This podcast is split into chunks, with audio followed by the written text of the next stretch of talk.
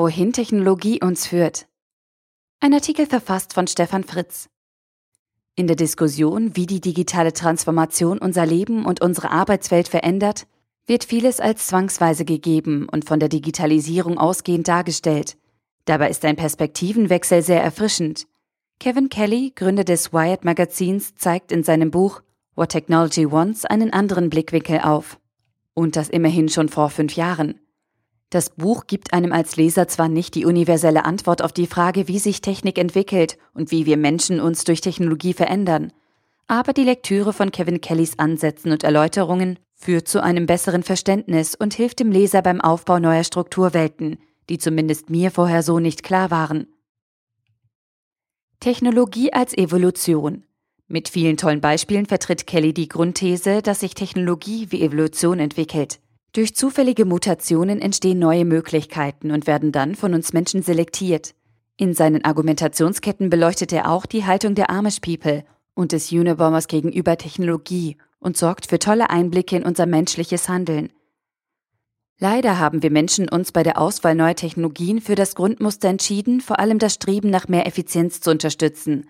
Und vielleicht ist auch ab und zu noch ein wenig menschliche Bequemlichkeit dabei.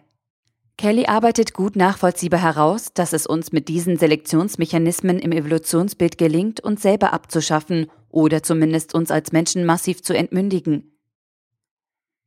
Die Zukunft hängt vom Optimisten ab. Mit einem unerschütterlichen Optimismus möchte Kelly uns die Erkenntnis nahebringen, dass Technologie immer nur ein Werkzeug bleiben darf und wir Menschen die Kontrolle behalten müssen.